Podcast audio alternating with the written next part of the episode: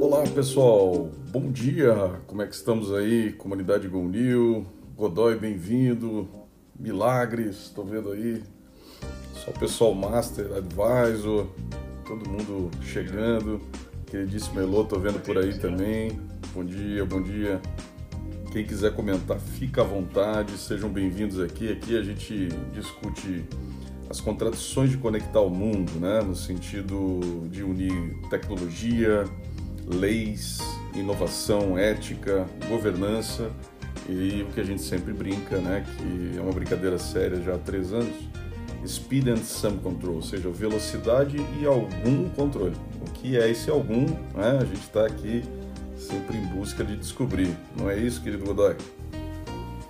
Exatamente, Anderson. Vamos ficar aqui É, que não para, né? Quer dizer, esse, essas, essas coisas que a gente vem estudando aí nos últimos anos, é incrível como a coisa ficou completamente é, dentro do nosso cotidiano, né, Godoy Milagres.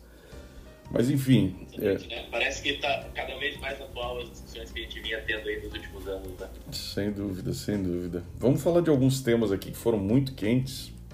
O primeiro deles é a questão da Petrobras, né? Aliás, se você ainda não está aí nos nossos grupos, a gente tem grupos de discussão bastante interessantes. Entra no site www.gonew.co.co community e, e, lá tem uma chamadinha para um WhatsApp lá. Você pode pedir para te incluir nos grupos e assim você participa conosco das discussões e você pode também nos ajudar aí a construir saberes de forma coletiva, né? Então nosso grande objetivo é esse mesmo, é construir saberes de forma coletiva. Muita gente legal chegando aí. Estou é, vendo a Cris, queridíssima. Estou vendo também o Max, nosso super master. Estou é, vendo também Calado apareceu por aí, saiu, legal. Vamos lá, vamos falar então um pouquinho uh, da Petrobras. Bom, sexta-feira teve aí todo um, um, uma. já foi bastante noticiado, né? A indicação do, do Bolsonaro, reflexo nas ações e também aí uma preocupação no mercado de retração, efeito cascata, em função aí dessa, dessa intervenção, saíram memes para tudo quanto é lado e tal. Enfim, achamos, é, é, é, vivemos aí essa, essas notícias aí desde sexta-feira, várias entidades se posicionando. E aí começou a ter algumas, algumas, algumas coisas interessantes aqui. Não sei se todo mundo viu, teve uma carta da ASI no sábado, né, que é uma das investidoras minoritárias da Petrobras, colocando ali a responsabilidade no colo de quem é o responsável nesse momento, né, que é o conselho. Né, achamos é, a carta foi muito bem colocada, assim, foi, foi emblemática, muito interessante o, o, o movimento. É óbvio que sabemos, né, a decisão ela não cabe ao, ao Bolsonaro, mas sim ao Conselho. Né? O Conselho tem sete dos onze componentes ali da, do Conselho da Petrobras e cinco dos sete são assim, absolutamente de mercado mesmo. Né? Aliás, no domingo né, saiu na Folha né, uma, uma, uma reportagem onde um deles, Marcelo Mesquita, ele, ele se posiciona assim de uma maneira um pouco diferente. Ele já diz o seguinte: olha, é, eles chegaram, né, cita a Folha, que eles chegaram até a discutir eventualmente uma possível renúncia coletiva e tal, mas que ele entende que a briga não é essa. Né? A briga é, é correta, é que qualquer pessoa que sente na cadeira respeite os investidores o plano estratégico e a paridade internacional ali dos, dos custos, né? E esse é, e, e dos preços, desculpa, melhor dizendo.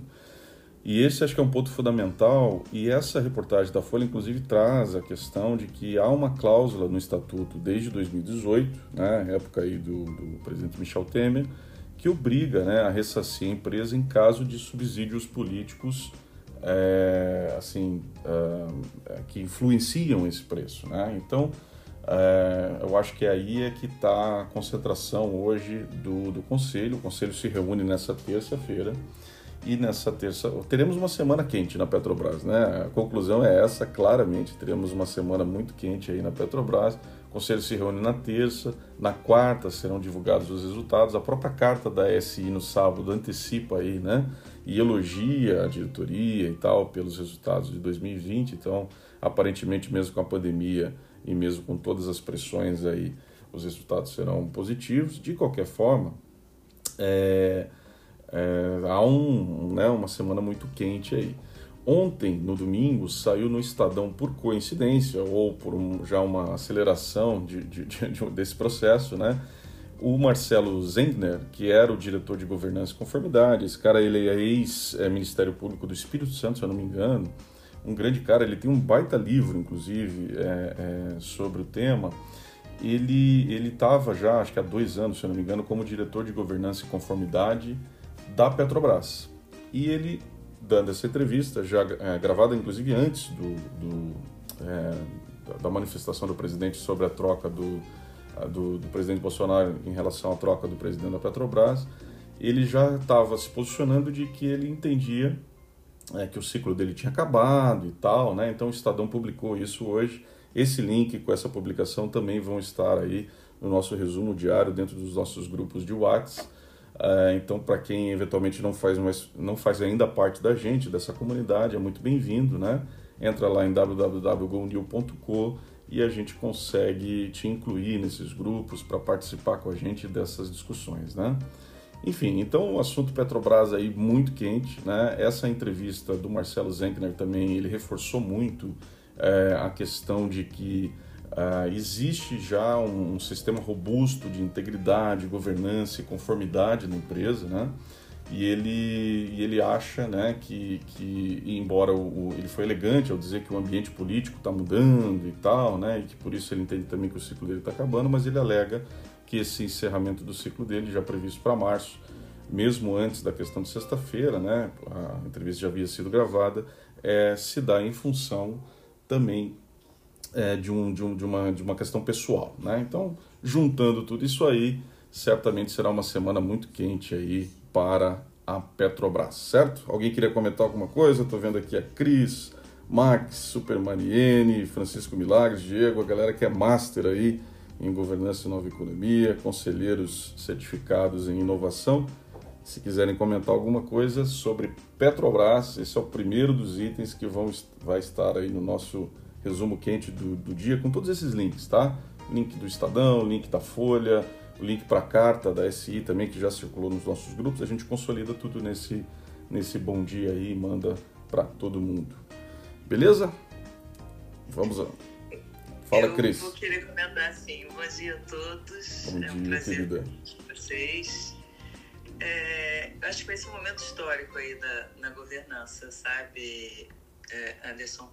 É, a postura amanhã do, do Conselho vai ser de muita responsabilidade e, e é muito interessante, né? A, a, a carta do, do Aberdeen, do fundo que tem 0,5% do capital, ela foi uma provocação é, muito interessante e vai ser um movimento bom aí de um aprendizado. Acho que depois, depois na, na, na quarta-feira, né, depois de terça, na quarta-feira de cinzas, vai ser uma quarta-feira curiosa para o mundo da governança para a gente analisar. E é, é verdade. a gente compara né, a saída do parente uh, foram 60 bi né, de perda para a empresa. Agora já está em 50 nesse final de semana. Então uh, tem uma responsabilidade aí, a gente vai, vai entender o que, que vai ser o ativismo. E, curiosamente, numa empresa estatal, né? Pois o é. Brasil é o país do mundo com mais estatais. Não é, não é julgamento de valor, é só uma, uma É. constatação. Sim, Né? Eu acho que vai ser. Vamos aprender muito, viu? é verdade, é verdade. Aliás, nessa, nessa, nesse link que a gente manda aí do, da entrevista do Estadão, do diretor de governança e conformidade, ele fala justamente disso, né? Do, do- de que esse é um dos, dos, dos, dos princípios que mais fomenta a, a corrupção, que é um, um Estado pesado aí, né? E compara com vários outros países, então você super razão, Cris. Legal. Muito obrigado. Vamos, lá, vamos seguindo aqui no que mais importante a gente tem de hoje, né? Nessa, nessa nosso estudo, nesse nosso apontamento aí das contradições de unir tecnologia, regulação, questões éticas, inovação, etc. O segundo ponto bastante interessante e até conecta com o primeiro rolou um artigo dentro da nossa comunidade da que foi do queridíssimo Sérgio, nosso conselheiro certificado em inovação da turma 2 do C2I, e ele apontou uh, um artigo da Harvard Business Review sobre a criação do Conselho Consultivo de Ética, né? E ele, é, esse artigo sugere oito passos, é, e eu publiquei até nas minhas redes pessoais e tal. Aliás, quem não me conhece aqui, se quiser conectar, Anderson Gods, eu sempre procuro também colocar esses pontos aqui que, que a gente estuda em GoNew. Uh, e lá tem oito passos muito legais. E eu achei que é, muitos da, dos exemplos citados ali para que seja formado esse Conselho Consultivo de Ética tem muito a ver com o que a gente estuda em GoNew, né? Então, eu vou falar rapidamente aqui dos oito passos, vai estar tá lá também no nosso link, é, que, que vai estar tá nesse resumo do dia de hoje. Mas ele primeiro já aponta dizendo assim, ó, trata né, como algo unificado, né? É, ou seja, como um compromisso mesmo global da empresa e tal, né? E ele traz até o exemplo da rede social. Né? Diz aqui, literalmente, eu vou me permitir é, é, ler aqui, né? Uma plataforma de mídia social pode parecer simplesmente um produto de tecnologia, mas provavelmente terá, terá que lidar com questões éticas que variam de preconceito, né, desinformação, privacidade de dados, prevenção de terrorismo, gatilhos de saúde mental, política de pandemia, democracia, acesso à educação e trabalho, segurança nacional e muito mais. Então veja, né, ele até complementa dizendo, pode parecer puramente técnico, né, uma rede social, mas é, a tecnologia está inequivocadamente ligada aos humanos que a criam, distribuem e a usam. Portanto, as implicações éticas mais amplas dessas decisões, aparentemente técnicas, podem ser consideradas através de uma lente, de uma missão realmente de um conselho consultivo de ética e que ele seja abrangente nesse sentido. Né? Então, a primeira dica é isso aqui. É, e aí vem, ele, aliás, ele dá vários outros exemplos. Ele dá o exemplo de viés de algoritmo, de decisões de inteligência artificial, todos temas que a gente recorrentemente vem falando em GoNew, né, vem apontando nesses últimos anos, que serão dilemas éticos extremamente desafiadores, que vão, é, por demais, colocar as nossas decisões digitais ou não em, em, em, sinucas aí, né, que vamos ter que, que, superar. A situação dos trabalhadores da economia colaborativa, ele cita também, né? Enfim, tudo isso denota justamente o passo 2, que é recrutar para esse conselho consultivo de ética membros externos absolutamente multidisciplinares, né? Então, a importância de que esse conselho seja, né, com diversidade, com lentes absolutamente diferentes, é a segunda grande recomendação aqui da HBR. No terceiro, é, especifique claramente o escopo de responsabilidade e autoridade. Eu achei legal um exemplo que ele dá, que é assim, não entra em questões jurídicas específicas, mas sim quando há dúvidas, né? E aí volta a questão, por exemplo, dos trabalhadores da gig economy. Aliás, daqui a pouquinho a gente vai falar do Uber lá no Reino Unido, né? Que é o exemplo oposto. É, e conecta né, com também o que a gente defende muito, né, é, o timing to legal, né, um, um, conceito que coloquei lá no meu livro há três anos atrás, que é em alusão ao time to market, ou seja, a gente tem que tomar cada vez mais decisões não tendo os aspectos legais.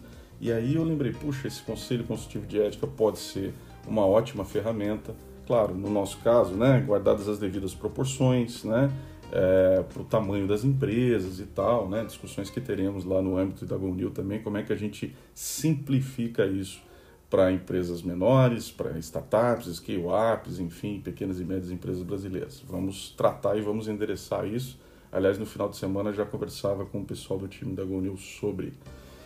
Pois bem, vamos terminar aqui os últimos, é, os últimos passos, né? É, quarto passo é, desse artigo, desenvolver agendas de reuniões específicas, né? Quinto passo, considerar as diversas partes interessadas. Outra conexão que a gente pode fazer com o conceito que temos trazido em GoNew, que é mais do que stakeholders, são os move holders, né? E, então, bastante interessante na medida em que você, se você muda até o teu modelo de negócio, você muda a relação que você tinha com um determinado stakeholder, passa a ser totalmente diferente. É por aí que a gente tenta é, discutir, estudar. Esse quinto item, né, considerar fortemente as partes interessadas, também conecta com o que a gente tem estudado. Sexto, os relatórios devem fornecer conselhos e não diretrizes, né, prescritíveis, etc. e tal né, bastante consultivamente aqui. É, e o item, o item 7, para os participantes, é, quem está querendo se candidatar e ser um, né, um membro desse Conselho Consultivo de Ética, a dica é, é, ao se envolver, evite perguntas indiretas, peça contribuições honestas. Aliás, ele até dá exemplos no artigo para quem tiver oportunidade de dar uma olhadinha do que não se deve né, ser uma, uma pergunta ali, a, a não se fazer. Né? É, lembrei do, do, do Celso Yanaga, né? É, certas perguntas, nesse caso, é, é, certas perguntas a não fazer, né? num conselho consultivo de ética. E oitavo, e por fim, traga o conselho para as principais decisões, para as principais decisões corporativas o mais cedo possível, né? Traga o conselho consultivo de ética é, e os insights, as recomendações as, é, para as, as decisões, me parece bastante razoável. Enfim, pelos exemplos colocados, que são muito é, alinhados ao que a gente estuda, eu super recomendo. Esse link vai estar à disposição aí no nosso grupo. Eu coloquei também nas minhas redes. Legal? Alguém queria comentar alguma coisa sobre esse artigo da comunidade? Fique à vontade. Ô Anderson, aqui é o Max. Uh, Grande Max. Eu queria, eu queria só, oh, tudo bem? Bom dia a todos aí. Bom dia. Uh, realmente eu fiquei o final de semana aí debatendo não só com a Petrobras e também uh, voltando aí no, no, tema. E só queria dizer assim, a gente, a, a, o mercado, né, obviamente, tá, vai ficar muito nervoso hoje. A gente fica é, nos deparando aí, né, é, com essa situação de volatilidade e a gente acaba montando um plano estratégico e fica suscetível a essas variações, né? Ah, no final, eu, não sei realmente se a gente deveria estar tão surpresos, né? Porque o, o, o Brasil é um país volátil, né? isso a gente não vai mudar. É, acho que todo mundo ficava assim, nossa, tá tudo razoavelmente calmo, até o nosso presidente falar alguma coisa. Ele vai lá e fala. Então, se alguém está de verdade surpreso, algum momento isso aconteceu. Eu estou querendo, obviamente, não, não minimizar a gravidade do fato e, a, e, o que isso vai impactar nas questões de governança e tudo mais, que é bastante é, complexo. Mas a gente, como indústria, né, para quem não conhece, eu trabalho numa indústria automotiva, a gente tem que conseguir alicerçar os nossos negócios em planejamentos estratégicos de médio e longo prazo, é, desenhando os negócios para é, um, um, um, cenário volátil. É, essa acho que é a grande riqueza do, do, país, é conseguir fazer negócios que sobrevivam e, e tenham sucesso no ambiente de oscilações e de volatilidade. Sem então, dúvida, então, eu convido todos aí a, a refletir, é, é, é, saber que essa crise vai ter e teremos outras pela frente. Você tem que fazer o seu negócio é, é ser sólido o suficiente para enfrentar esses, esses ambientes através, através até de inovações aí, né? É verdade. No tema, né? É você, trouxe um tema ótimo, né, Max? Se a gente refletir bem esse ambiente de certezas de, do tal novo normal, a gente já vive há algum tempo no Brasil, né? Então talvez teremos bastante escolados aí nesse, nesse tema e parabéns aí, parabéns pela condução lá da Brose e, e, e dessa, desses insights aí. Vamos lá, vamos aqui para as últimas então informações né, é, que são quentes de hoje também ou que recentemente estão aí na pauta dessas coisas que nós estudamos, das contradições de conectar o mundo. A gente tem no eixo de poder, governos, move holders que nós estudamos, a questão do Reino Unido é, com o Uber, né? É, efetivamente ali houve uma decisão da Suprema Corte do Reino Unido, manteve a decisão, né, mantendo a decisão de que os motoristas do Uber devem ser classificados como trabalhadores em vez de contratados independentes. O Uber, obviamente, insiste que esses motoristas são autônomos, que eles têm flexibilidade, etc. e tal, conecta a mais de um aplicativo, aquelas as justificativas que são clássicas aí do Uber. E é, o fato é que essa decisão potencialmente coloca em risco o modelo de negócios do Uber lá e também gera grandes implicações para a economia colaborativa no país, ou seja, para outras plataformas e tal, né? Então, bastante é, é uma decisão muito importante num país é, é significativo aí. A Califórnia também está tá, tá tendo decisões nesse sentido, ou seja, é, a economia colaborativa parece né, tá aí dentro de um dilema muito grande e a gente deve se atentar para esses movimentos aí. Aliás, lá em Gonil, né, Godoy, a gente podia pegar e fazer um mapa de como estão tá essas regulações no mundo. Vamos construir isso aí, os nossos Gonil Maps. Vamos construir um pouquinho de como estão essas regulações, é, dessas inovações mais recentes, assim, É, há um tempo atrás a gente fez já dos patinetes, na época em que estavam várias disputas, várias questões, né? Beleza, vamos avançar. Aí, é, aí é Anderson, fazer um comentário, né? Que essa primeira, esse primeiro processo aí era relativo, acho que a 25, 26 pessoas, né? Só que já tem mais de mil processos similares caminhando na justiça, né? Então o impacto pode ser bastante significativo. E eles estimam que tem mais de 5 milhões de pessoas que estão hoje conectadas e têm o seu trabalho relacionado a essas plataformas é, de compartilhamento, né? Plataformas tipo Uber, né? Então, assim, as consequências não são só para a empresa, né? Mas é para a economia como um todo né? do país. É verdade. É, é contradições de conectar o mundo, né, meu amigo? É isso que a gente estuda em GoNew. Pessoal, entra lá no nosso site www.golnew.com, você consegue inclusive dar um sinalzinho lá num link de WhatsApp, onde o pessoal vai te atender e você vai poder entrar com a gente dentro dos nossos grupos, onde a gente discute essas coisas e é, o nosso princípio é muito de comunidade mesmo, né? Então traga suas competências para essa discussão, porque a gente acredita que nós não vamos conseguir resolver essas contradições de unir tecnologia e regulação, ética e inovação só de um lado dessa coisa, ou seja, não vai ser só com regulação que nós vamos conseguir resolver, não vai ser só com tecnologia que a gente vai conseguir resolver.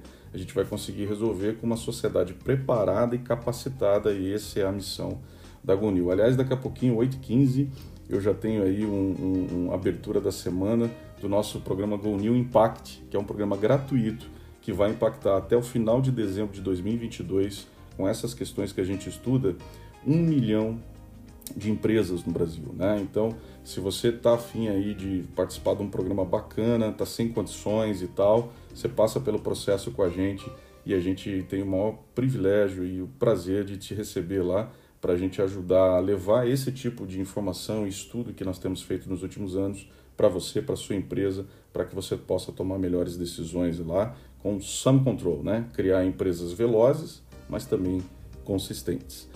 Para terminar aqui o giro de notícias e day assets né, importantes aí do dia, a gente teve as inscrições abertas para o ciclo 1 do sandbox regulatório do Banco Central, então esse link também vai estar à disposição de todo mundo aí dos nossos grupos. Teve um caso muito legal né, da Polônia que anunciou uma multa para plataformas que excluírem postagens por razões ideológicas. Né? Então, os meus, os meus queridos ancestrais lá, poloneses, para quem não sabe, né, eu sou de descendência polonesa, estão inventando ali um bait bastante interessante né, é, é, de multar a exclusão de postagens por razões ideológicas. O link vai estar também à disposição de vocês aí desse tema bastante sui generis. Uh, no eixo ambiental, social, a gente tem um link para reportagem do Estado do Ceará, que está lançando um hub para se tornar protagonista global em hidrogênio verde. Então, muito interessante também. Tem um evento 100% digital da XP, né, é, que vai discutir ESG, né, como pauta principal, aí, o Expert. Então, como a nossa pauta de ESG está grande, né, o, é, vai, vai vai tomar conta aí do evento da XP e a gente está colocando o link lá também, né? Uh, lá no eixo de capital e accounting, Bitcoin, que atingiu um trilhão pela primeira vez, aliás, é a coisa mais rápida né, dessa nova economia entre todas as plataformas, empresas e tal, a atingir o valor de um trilhão de dólares de mercado, é o Bitcoin, e isso é um marco interessante. Por fim, o Tim Cook tem uma reportagem lá que diz que 2020 foi o melhor ano para a Apple em termos de inovação. Né? Não sei se você sentiu aí, mas eu não senti tanto isso não. Enfim, vamos dar uma olhada lá no que, que ele está falando e talvez possa fazer sentido. Certo, Godoy? Certo, Milagres, Cris, Max, Mariene, queridíssima Agnes, nossa conselheira também certificada em inovação está por aí, queridíssimo Diego, muita gente privilégio, cada vez crescendo mais aqui a nossa audiência, nesses quase 30 minutos, se possível menos, né? A gente tenta ser o mais objetivo possível do que principal a gente precisa saber no dia sobre o que está rolando a respeito das contradições de conectar o mundo e de reunir aí inovação, governança, controle, né, regulação e todas essas contradições aí que a gente busca endereçar soluções. Então, muito obrigado a você e esteja com a gente amanhã, 7h45 novamente. Conecte-se às nossas redes, golnew.com. Estaremos juntos. Algum recado final aí, Godoy? Acho que Não, Anderson, acho que sempre, né? Para quem chegou aí no meio e não escutou você falar, quem quiser participar dos nossos grupos, acessa gonil.co, né? É, tem um linkzinho ali para o WhatsApp, pode pedir para entrar nos grupos. Reforçando também a mensagem, a gente vai ter agora todos os meses as, as turmas de Go Impact. Então, se você não pode atender nesse mês ou no começo do mês seguinte, a gente já está com turmas abertas lá para segunda quinzena de março. Então, também tem um menuzinho lá dentro de gonil.com que você pode se inscrever. É isso aí. Obrigado a todos. Vamos juntos aí em comunidade, é, tentando endereçar soluções para esse mundo hiperconectado. Forte abraço, pessoal. Bom dia a todos.